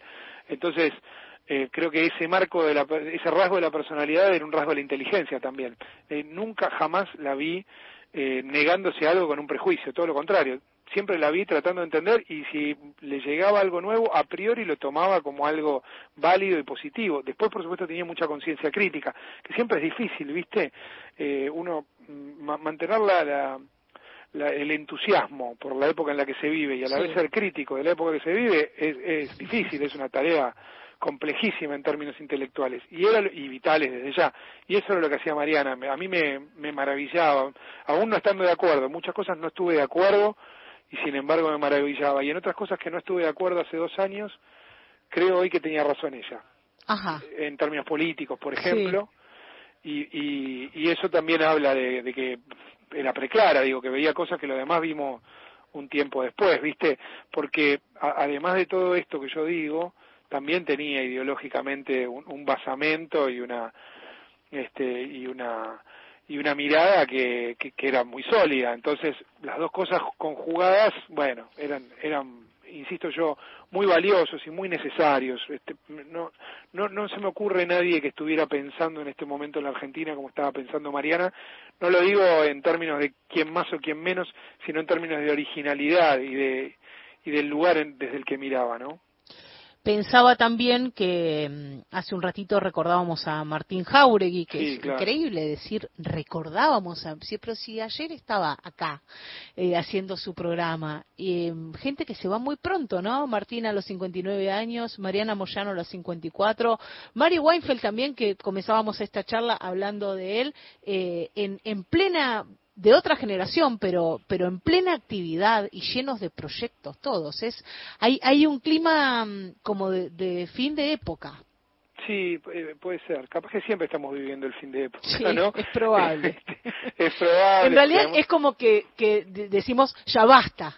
Claro, bueno, Entonces, claro, bueno, y- que esto sea un ciclo que se termine. y probablemente por cuestiones generacionales no, no- nos acercamos a la, la, la- partida de nuestros mayores primeros, Sí. Marcelo, Simón, Mario, este, lo- lo- los tipos que nos han que nos han enseñado, eh, que empiezan a irse en algunos casos por una cuestión biológica, el caso de Marcelo, en otra, bueno, más joven de lo que hoy este, uno espera, como, como en el caso de Mario, y, y después está, bueno, estas fatalidades, ¿no? Lo de, lo de Martín y lo de Mariana, sobre todo esto último, porque fue producto de una fatalidad, Sí. Eh, que, que, bueno, que nos enfrenta con, con la precariedad de, la vida y, y la angustia del hombre ante el devenir y todo esto aflora rápidamente. Pero todo esto es literatura, la verdad que se te un agujero espantoso, lleno de miedo y de dolor, con, con el que hay que, con el que hay que convivir, ¿no? Eh, yo insisto mucho en esto, digo, eh, a mí, a mi juicio personal, eh, Mario y Mariana eran dos personas que eran muy necesarias en este tiempo, Sí. muy necesarias, porque hasta por tono te diría, no solo por inteligencia, por profundidad, eh, sino por tono, eran dos voces amables, qué necesario, ¿no? En un momento en el que todo el mundo está gritando, eh, que alguien te hable con un poquitito de amabilidad. Eh, nada, lo- los vamos a necesitar un montón, obviamente. Hablando de voces amables y queridas, la tuya, Marcos, eh, estás acá en, en, en Nacional Rock todos los días. Sí, estamos ahí con, con otra gente amable, como Diego Ripoll, José Amore, gente gente hermosa. La verdad que, que somos muy felices y, y está bien y tratamos de entender la realidad poco amable que nos circunda, ¿no? Además de en un montón de lugares donde ustedes lo pueden escuchar y ver a Marcos Cittadini, eh, antes de despedirte, eh, tengo la, tentación de, de preguntarte, de, de que me cuentes cómo ves la situación política hoy, digo, porque está cambiando a cada rato, a cada minuto va cambiando, ahora ya hay eh, alianzas que se han tejido eh, de un lado sobre todo. Sí, bueno, yo, yo creo que hay una parte que es como vos decís que cambia minuto a minuto y otra que es inexorable. O sea, eso produce un cambio también, pero que no va a ir en un montón de direcciones. Y es que hoy se termina Juntos por el Cambio. Eh, cuando digo hoy se termina no quiere decir que lo anuncien hoy, por ahí lo anuncian dentro de una semana o 15 días. Pero la verdad es que no, no, no tiene razón de ser seguir pensando en que, en que esa alianza este, va a continuar. Lo, lo decíamos cuando pensábamos en cómo llegaba Patricia Bullrich a las elecciones. Llega con una mochila imposible, que es la de saber que si no entraba en el balotaje, e incluso si no ganaba, pero si no entraba en el balotaje, Sí. por lo menos Juntos por el Cambio iba a desaparecer.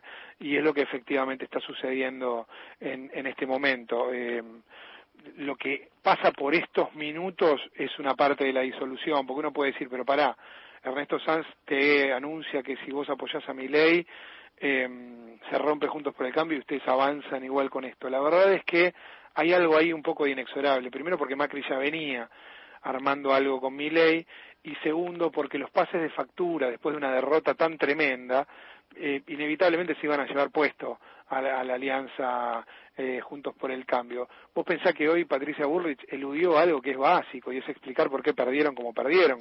No hizo ni mínima autocrítica y ya anunció que va a estar apoyando a otro candidato. Dice que lo hace a título personal. La presidenta de un partido, la candidata de una alianza, no puede decir nada a título personal. Es todo parte del espacio. En este mismo momento, mientras hablamos, veo que el radicalismo está publicando su carta en la que dice que no acompañará a ninguno de los dos candidatos.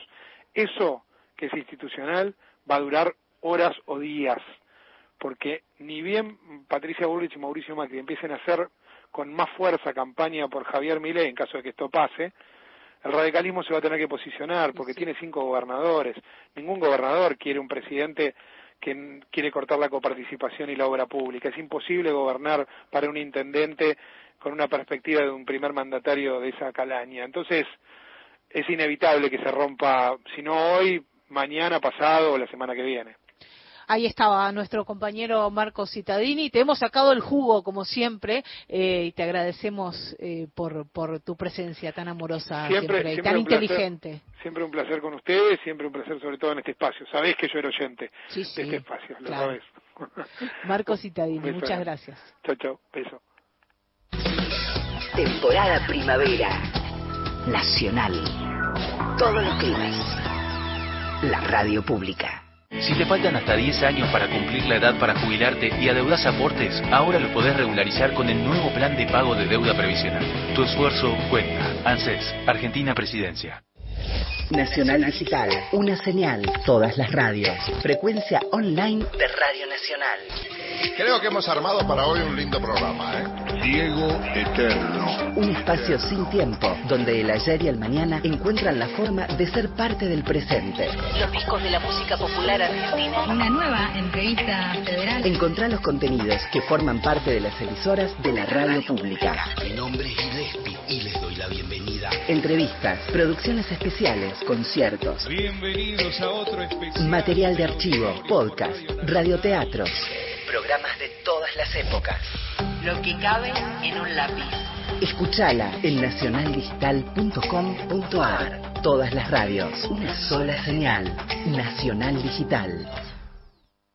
¿Buscas un lugar donde estacionar en el microcentro? Déjanos tu auto. Lo recibiremos bajo las más estrictas normas de seguridad sanitarias. Cuidarte y cuidarnos es la prioridad. Estacioná en el garage más seguro del microcentro, Avenida Corrientes 677, a metros de la calle Florida, sobre el lado izquierdo de la avenida. Miércoles. Todos los días. Nacional. La radio pública. Gente de a pie. Hasta las 17.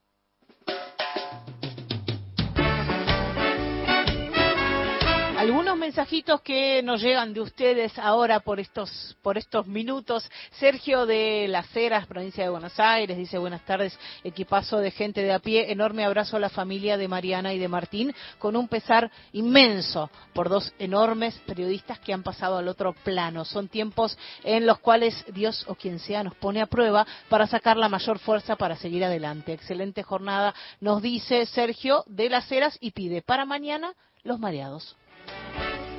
Hola Radio Nacional, buenas tardes, ¿cómo le va? Habla Narciso Seguro de La Matanza. Mi pensamiento es que la gente de, de mi ley nos quiere llevar a un pozo profundo en la cual no podemos salir más, un abismo. Nosotros tenemos que hacer fila, hasta el único que nos puede salvar es masa. Con masa no vamos a poder, como yo, la jubilación, lo que son los derechos del trabajador, Más mensajes en nuestro WhatsApp, Rolando de Vicente López, compañeros, buenas tardes. Para comprender el fenómeno anarcocapitalista que nos desconcierta, debemos saber quiénes son los que están tras bambalinas y qué pretenden. eh, ¿Y qué pretenden? Eh, escogeremos en medio de la política administradores que tengan tendencias serviles. Ellos no tendrán experiencia en el arte de gobernar y por lo tanto será fácil transformarlos en otras tantas fichas para nuestras jugadas, eh, dice eh, aquí en un mensaje que nos manda Rolando de Vicente López. Buenas tardes, compañeros. Cuánto dolor para Radio Nacional, para nosotros los oyentes. En un mes se nos fueron tres queridos compañeros. Mariana Moyano también había trabajado en Radio Navia, tenía un programa. Eh, y en pocas horas, Martín Jauregui y Mariana Moyano. ¿sí? Bueno, a Martín lo escuchaba yo muchas veces a la noche. Eh, bueno, y Mario, ni hablar. Bueno, acompaño en el dolor y lo siento. Ana de Chacabuco, nuestro WhatsApp, queridas, queridos, gente de a pie, muy oportuna la opinión de Hernán Brienza. Coincido en la mesura, el respeto debe ser la diferencia que caracteriza a quienes respetamos la democracia. La burla no es eh, lo que nos hace mejores, es todo lo contrario. Militemos con la palabra justa, la derecha se une y es violenta. Les abrazo, querido equipazo. Nos dice Ana de Chacabuco que pide para mañana las ausencias eh, de y por León Gieco. También nos saluda Marcelo de Río Grande, Tierra del Fuego, dice que nos está escuchando a través de la aplicación de Radio Nacional. Algunos de los mensajes que nos llegaban al 1138707485 y hay uno más en el 0810 222 0870. Bueno, me adhiero al recuerdo de Martín Jauregui, hombre de Radio Nacional y de los medios públicos, y tal y correcta la semblanza que hizo recién María. Ahí estaba mensajito que se cortaba y es momento del tangazo, como cada día. Eh, hoy eh, estamos con un poquito más de desorden, pero el tangazo está. Los tangos de Charlie García, escuchamos algo del tango que habita en las propias versiones de Charlie, y en este caso es la Orquesta Misteriosa Buenos Aires, una orquesta que en sus orígenes em, estaba inspirada en la orquesta del maestro Carlos Di Sarli, una orquesta de las clásicas y más famosas de la década del 40, con Javier Arias en piano, arreglos y dirección. Eh, es una orquesta con mucha trayectoria, orquesta típica, que en este caso, en este caso no hoy, en el año 2019, que fue cuando salió este, este disco de La Misteriosa. En realidad son simples, son eh, canciones sueltas que salieron. Charlie por La Misteriosa. Escuchemos cómo una orquesta de tango encara una selección de melodías de Charlie García. ¿Hay tango ahí o no hay?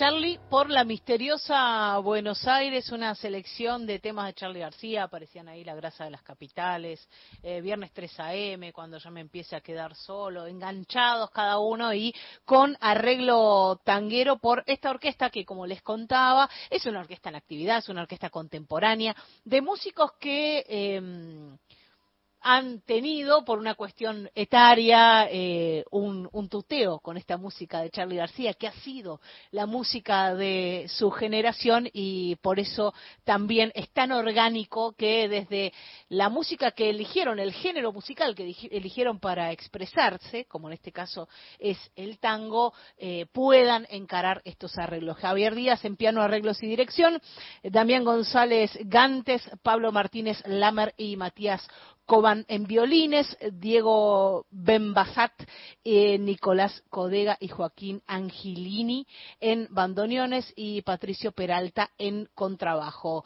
Eh, simples que sacó la Orquesta Misteriosa Buenos Aires en el año 2019 versionando a Charlie García. Ahora es momento de las noticias. Ya saben ustedes, cuatro y media de la tarde llega el servicio informativo de Radio Nacional y hasta las 5 seguimos con ustedes en Gente de a pie, el programa de Mario Weinfeld.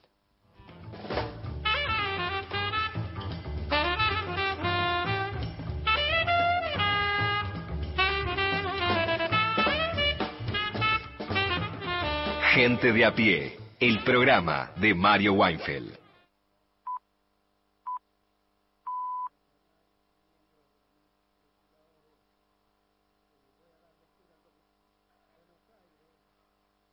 Gente de a pie, el programa de Mario Weinfeld.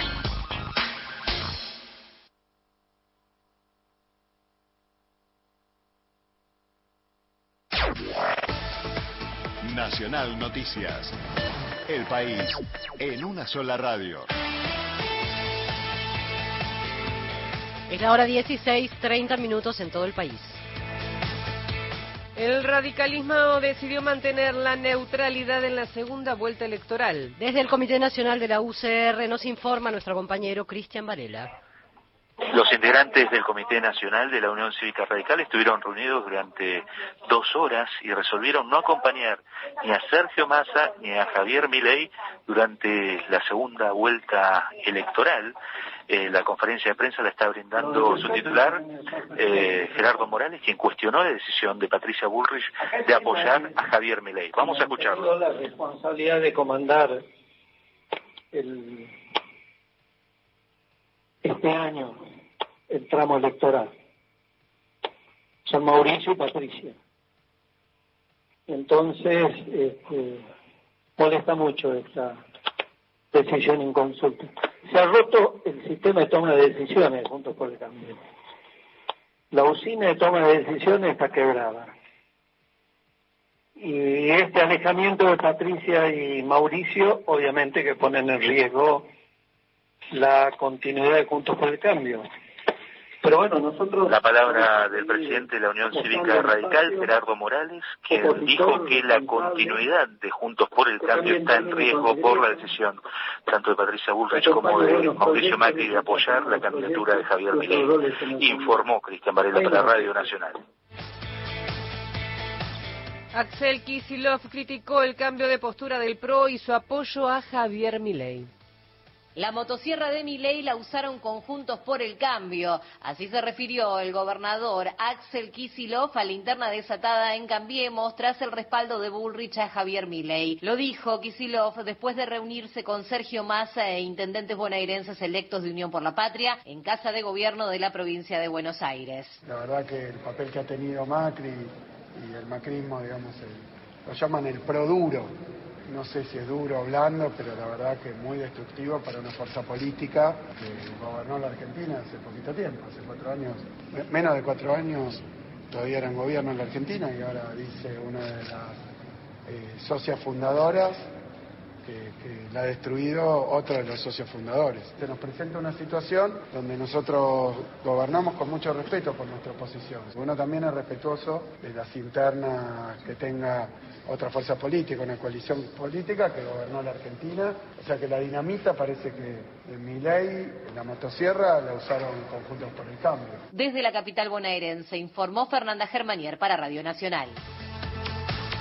Rige una alerta naranja por viento para Tierra del Fuego. Se esperan vientos del oeste de 60 a 75 kilómetros por hora con ráfagas que pueden alcanzar los 120. Además, la adver- advertencia se convierte en amarilla para Santa Cruz e Islas Malvinas, donde los vientos de 50 a 65 kilómetros por hora pueden superar los 100. Datos del tiempo. En Ushuaia, Tierra del Fuego, temperatura 9 grados dos décimas, humedad 68%, cielo mayormente nublado. Aquí en Buenos Aires la temperatura es de 23 grados una décima, humedad 28%, cielo ligeramente nublado. Informó la radio pública en todo el país. Más info en radionacional.com.ar. Tu verdad, tu identidad está en el dial. Radio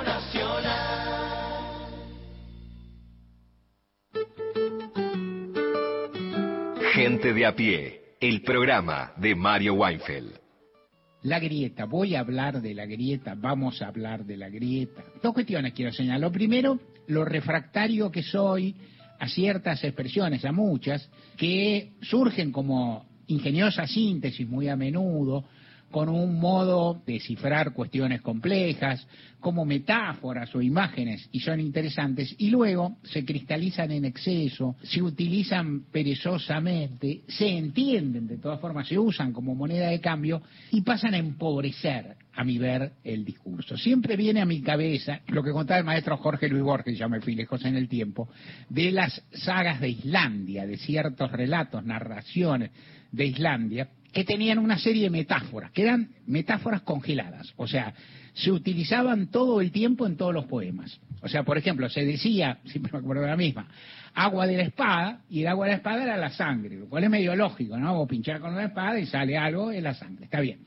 Y como pasa con muchas de esas cosas, el primero que dijo eso fue ingenioso, el segundo pescó algo interesante, el cuarto también, el, el último era un perezoso que no quería decir sangre, que era más fácil, no inventaba nada y se remitía a lo mismo y entonces hasta limitaba ¿no? la riqueza del poema. De todas formas es una forma de un modo de entender, si que si no terminasen pro- empobreciendo el lenguaje. ¿A dónde voy con la grieta?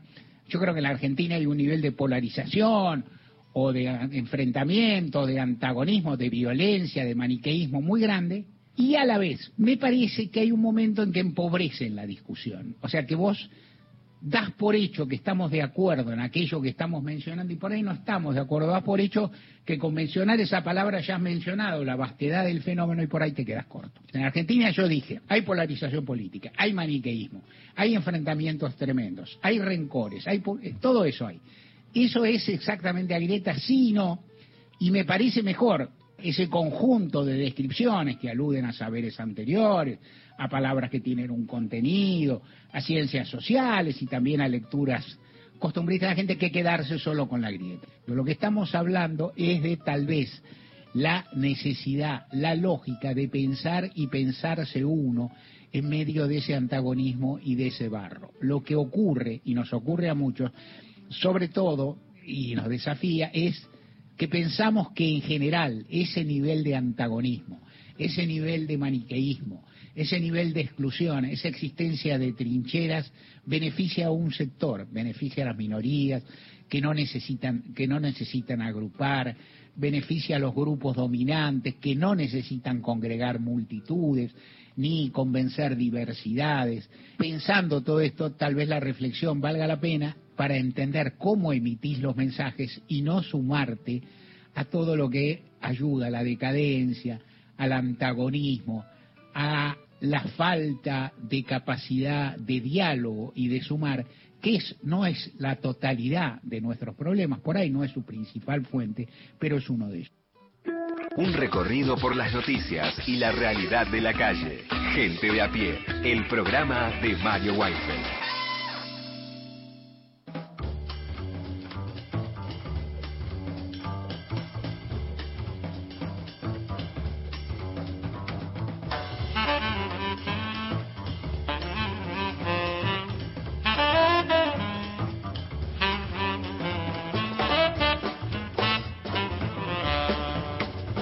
Mensajes en nuestro WhatsApp. Eh, nos escribe Carlos de Salta. Buenas tardes. Yo puedo decir que tuve el privilegio de hablar en la madrugada con Martín Jauregui. Lo escuché siempre, siempre en la trama y el desenlace. Una tristeza enorme me invade. Su equipo con Ana Córsico, Demian, Rubén Estela, eh, de culto el programa. Hablé y hasta discerní con él. Hasta siempre, compañero Martín, vuele alto, dice Carlos desde Salta. También nos escribe Estela Maris de San Fernando. Buenas tardes. Eh, gracias por el recuerdo al señor Jauregui. Es muy lindo escuchar. eh, a, a Mariana desde Roma, a Mariana Enríquez, que nos mandaba su diario de viaje desde Roma. También nos escribe Rubén de Puerto Iguazú, Pato Bullrich estrena nueva camiseta. Iván, perdí la cuenta.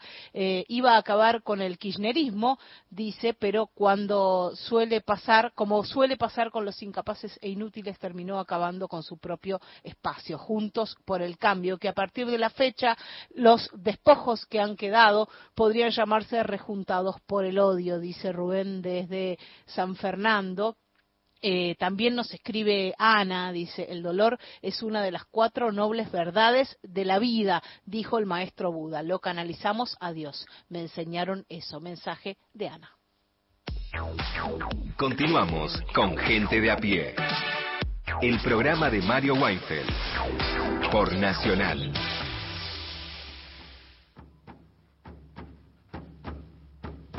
Venga, mi hijo, hoy le de hablar de un tema tan cotidiano que ni usted ni sus hermanos se han detenido a pensar.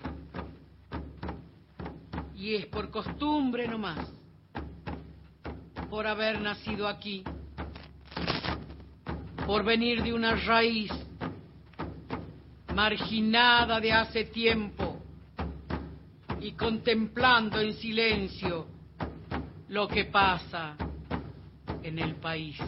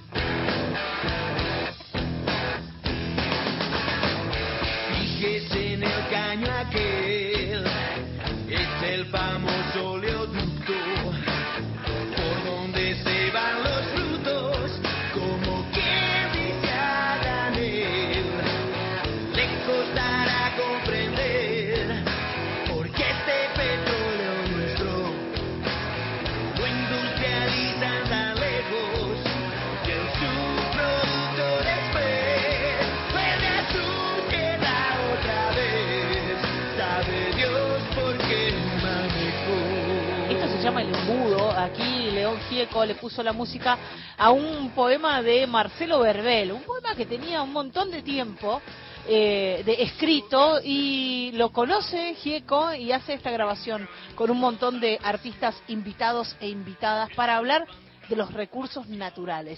Y de uno de esos recursos naturales es del que habla Elemento Vital. Elemento Vital es eh, un programa, son micros, son especiales, documentales, algunos de ellos fueron emitidos por el canal Encuentro y muchos otros ustedes los pueden encontrar en Vimeo, vimeo.com y ahí Elemento Vital el agua del siglo XXI. Para saber de qué se trata esta producción audiovisual, conversamos con Nicolás Fogolini, que es productor general del ciclo, que primero nos va a contar de qué va Elemento Vital.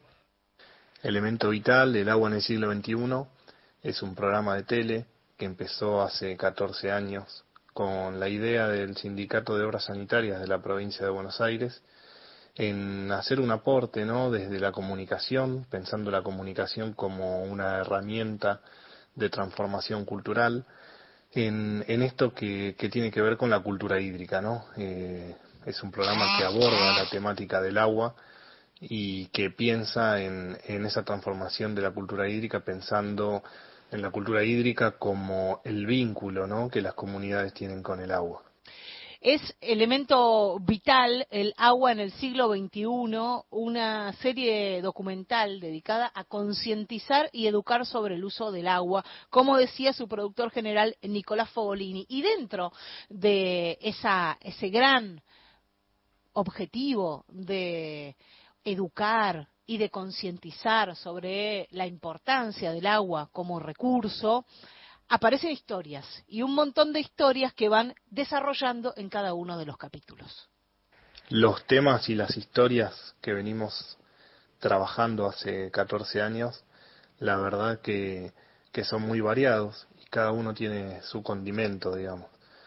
Por un lado podemos estar trabajando la tecnología, por ejemplo, desarrollada a través de un grupo de investigación de, alguna universidad pública, eh, que apunta y transforma directamente en territorio las necesidades de un pueblo rural, ¿no? De acceso al agua, que por ahí tiene contaminantes eh, de arsénico, o quizá no tiene acceso, ¿no? Historias en Santiago del Estero, historia en Tucumán, en el interior de la provincia de Buenos Aires también hemos trabajado eso. Después aparecen otras, como los conflictos más históricos, ¿no? Entre dos provincias, como puede ser el, el conflicto del río Atuel, que lleva ya más de 100 años y nos lleva a pensar y repensar de qué forma gestionar este recurso hídrico. Y después aparecen las otras historias que tienen que ver con cuestiones artísticas, con cuestiones de, de producción de manos de artesanos, como Hermanos del Ceibo, un capítulo que hicimos con, con la, los bombos legüeros Mario Paz, que, que, tiene una reserva de ceibos, es la única reserva de ceibos en el mundo para producir un instrumento musical que es el bombo legüero, ¿no? Eh, o travesías como la de Daira Marín, una nadadora de aguas abiertas que recorrió 70 kilómetros por el río Paraná llevando un mensaje de cuidado de la naturaleza. Esos son, son temas muy lindos también, que historias que, que nos hacen acercarnos a la temática del agua y repensarla en, de la forma más integral posible. Es Nicolás Fogolini quien describía algunos de los capítulos que eh, sirven para retratar la importancia del agua, la, la lucha por eh, mantener y este, este recurso fuera de contaminación, para concientizar, para concientizar. Estos capítulos que les decía eh, se, se, emitieron por Canal Encuentro, algunos de ellos se siguen emitiendo en esas repeticiones que aparecen en Canal Encuentro, también están disponibles en vimeo.com y ahí se pueden difundir con fines educativos y culturales. Así que quienes estén interesadas e interesados en utilizar estos capítulos para, eh, sobre todo para la educación, eh, y son tal vez los niños y las niñas quienes más conciencia tienen de la importancia de todos los recursos naturales, no solo de estos, pueden utilizar estos capítulos. Y también le preguntamos a Nicolás sobre las problemáticas que tienen que ver con el agua hoy en día. Sin duda, cuando uno piensa el recurso hídrico o cuando piensa el agua como un bien común, los temas, eh, si bien los temas de contaminación, ¿no? Eh, son, son, son importantes a tener en cuenta y a seguir pensándolos y a trabajándolos.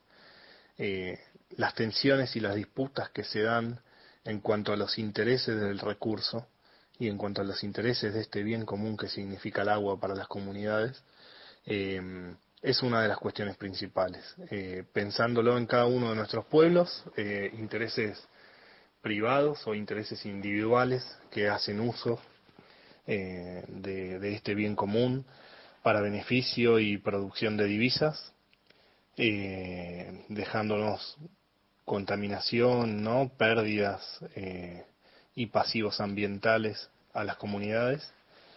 Y también pensándolo a nivel regional en cuanto a el recurso en América Latina también es algo muy importante porque la disponibilidad de agua que tenemos eh, a nivel continental es grande y los intereses a nivel mundial son muchos y eso también nos lleva a una disputa de intención de estratégica territorial que tiene que ver con una cuestión de la soberanía de los pueblos de América Latina que, que hay que prestarle principal atención ya hace varios años y, nada, y está bueno que, que la gente de a pie también reconozca en que el agua no es solamente abrir una canilla y que salga por ahí, y sino que hay todo un trabajo atrás y que también tiene que haber toda una cuestión de un concepto de la soberanía sobre estos recursos a los cuales hay que, darle bolilla en lo diario como ciudadanos y ciudadanas en tiempos electorales y frente a un balotaje que se viene en muy poquito tiempo, el 19 de noviembre, y también habiendo conocido algunos dichos de Javier Milei en relación al agua, dijo en algún momento que si el agua empieza a escasear, deja de valer cero, entonces empezaría a hacer un negocio y ahí se terminaría la contaminación una rara forma de pensar el tema del agua y la contaminación y sobre todo el recurso hídrico. Le preguntamos a Nicolás Fogolini, productor general del ciclo Elemento Vital, qué proponen los dos candidatos sobre el agua. Cuando miramos cuál es la importancia o el lugar que las plataformas políticas le dan al agua y a las comunidades, siempre nos parece poco, ¿no? Eh, sin embargo, eh, sabemos y estamos trabajando muy fuertemente en la provincia de Buenos Aires con esos enfoques de gestión y de, de derecho humano, ¿no? Del agua de, de los ciudadanos y las ciudadanas. Pero también hay que tener una mirada y hay que tener el concepto de las diferencias, ¿no? Dentro de las propuestas políticas que existen. Eh, está muy claro como, por ejemplo, el candidato, el candidato Milei propuso y piensa, ¿no? Este tipo de, de recursos naturales, pero también sobre otros ejes, las cuestiones de la privatización, cuestiones de mm, los merecimientos, las cuestiones de la administración privada de esos recursos y de esos bienes comunes, y como del otro lado, por lo menos se piensa obra pública, se piensa en una mirada de derecho humano al agua, de acceso de las ciudades y de las comunidades a esos recursos. Sin lugar a dudas, leyes de educación ambiental, leyes ambientales específicas, acuerdos, por ejemplo, como el Tratado Escazú, que hoy día está en nuestro territorio aceptado y en vigencia para poder trabajar desde la educación ambiental y trabajar en todos los ámbitos políticos, educativos, eh, judiciales, es una de las grandes conquistas también de, de nuestra época, ¿no? de nuestro contexto para, para poder abordar un tema como es un bien común como el agua. El ciclo de programas documentales se llama Elemento Vital, el agua en el siglo XXI. Han recibido muchísimos premios, eh, por ejemplo, FUN TV, han estado eh, nominados al Martín Fierro Federal, han recibido premios UBA en diferentes oportunidades. Es un equipo de trabajo de periodistas y realizadores y realizadoras audiovisuales que encabeza nuestro entrevistado, Nicolás Fogolini, como productor general. En la producción están Estefanía Grondona y Ulises Rodríguez. En las cámaras, Ezequiel Carreras. En la edición y la postproducción, Carromato Producciones. Por último, los proyectos que tienen que ver con este ciclo de programas documentales. Y en esta temporada 2023-2024 eh, venimos trabajando en un ciclo que se va a seguir emitiendo con el acuerdo que tenemos de la RENAU que es la Red Nacional de Televisoras Universitarias, y también se va a emitir a través de TAL, de Televisión de América Latina, en canales universitarios públicos y culturales de nuestro país y de otros países latinoamericanos. Y vamos a estar narrando historias, por ejemplo, de la universidad pública, llegando al territorio a trabajar con las comunidades en el análisis de su calidad de agua, en medio de algunas disputas entre sectores privados y sectores públicos, ¿no? De ese recurso. En proyectos que tienen que ver con Pampa Azul, ese proyecto a nivel nacional que tiene por objetivo visualizar, ¿no? El territorio oceánico, la soberanía sobre el mar argentino y es un proyecto muy lindo con Ciencias Ciudadanas, que es uno de los primeros que se aprueba en esa perspectiva, ¿no? Trabajando con las comunidades. También cómo fue el trabajo de agua en la pandemia, ¿no? Eh, el agua en la pandemia pensando en el transcurso de lo que se sufrió a nivel internacional con ese virus, pero también en lo que puede llegar a generarse con otros virus que se transmiten y que viven dentro del agua. Eh, y otra historia muy linda que tiene que ver con la primera embarcación a energía solar eh, de Argentina, ¿no? Eh, nada, son todas historias que vamos a estar contando ahí y que nos gusta que se visualicen por esos canales. Nicolás Fogolini, productor general del ciclo Elemento Vital. Ustedes lo ven por canales universitarios, lo pueden ver en Canal Encuentro y también los buscan en vimeo.com para conocer todas estas historias que tienen que ver con uno de los recursos fundamentales, recursos naturales fundamentales, el agua. Se convierten en tizones los leños que nadie saca y andan con goza de vaca en los ranchos los comunes. Hasta las 17, Gente de a pie, el programa de Mario Weinfeld por Nacional, la radio pública. Somos la radio pública. Somos Nacional. La radio más argentina. 40 años. Memorias. De la democracia. 1984. Dante Caputo. El Tratado de Paz y Amistad sellado entre la Argentina y Chile abre definitivamente la puerta a la integración, al desarrollo, a la justicia y a la paz. Así lo comprendió el pueblo de Argentina, que hace apenas tres días sepultó bajo millones de votos un conflicto secular, revalidando de ese modo la decisión política del gobierno de suscribir el Tratado de Paz y Amistad con la República Hermana de Chile. Hemos llegado al final del camino. Nuestro pueblo ha dicho sí a la paz, sí al fin de la angustia, la inseguridad y el riesgo de la guerra, sí al reencuentro fraterno con Chile.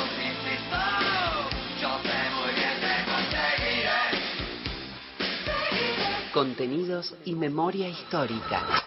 Radio Nacional. Pequeños grandes hábitos. Sacar la basura de 19 a 21 horas y dejarla en bolsas cerradas dentro del contenedor negro o gris son pequeños hábitos que podemos sumar para empezar a generar grandes cambios. Juntos podemos construir un futuro mejor. Conoce más en buenosaires.gov.ar barra Ciudad Verde. Brazos abiertos. Buenos Aires Ciudad. Va pasando el día. Seguís en Nacional. La radio pública. Política, análisis, información. Todos los temas del día en Gente de a pie, el programa de Mario Weinfeld.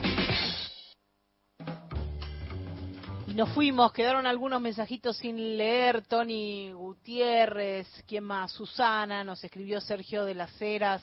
em, por aquí la pebeta de Campana, Cintia de Comodoro Rivadavia. Muchas gracias por haber formado parte del Gente de a pie de hoy. Nos encontramos mañana. Mañana de revancha. Mañana sonarán las canciones que eligieron ustedes. Y nos vamos con otra canción, con Rosalén y Abel Pintos haciendo Asuntos Pendientes.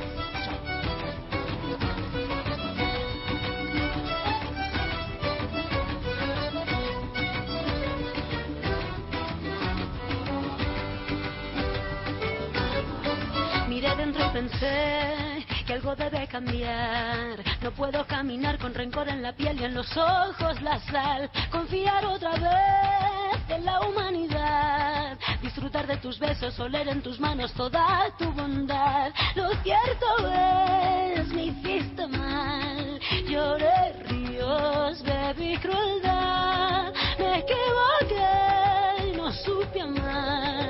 Quiero aprender a andar en la verdad. encontrar la razón de las horas perdidas Entender el perdón como un gesto de amor para toda la vida. Aceptar que hoy es hoy y que ayer fue pasado. Que aprender a vivir es saber descubrir que el futuro está actuando. Y olvidar el dolor de palabras hirientes. Y cambiar la razón, ojos que no te ven, corazón que te siente. Entregarme a la luz cuando llegue el momento. Y buscarte en mi alma, encontrarte, saber y sentir que no tengo asuntos pendientes.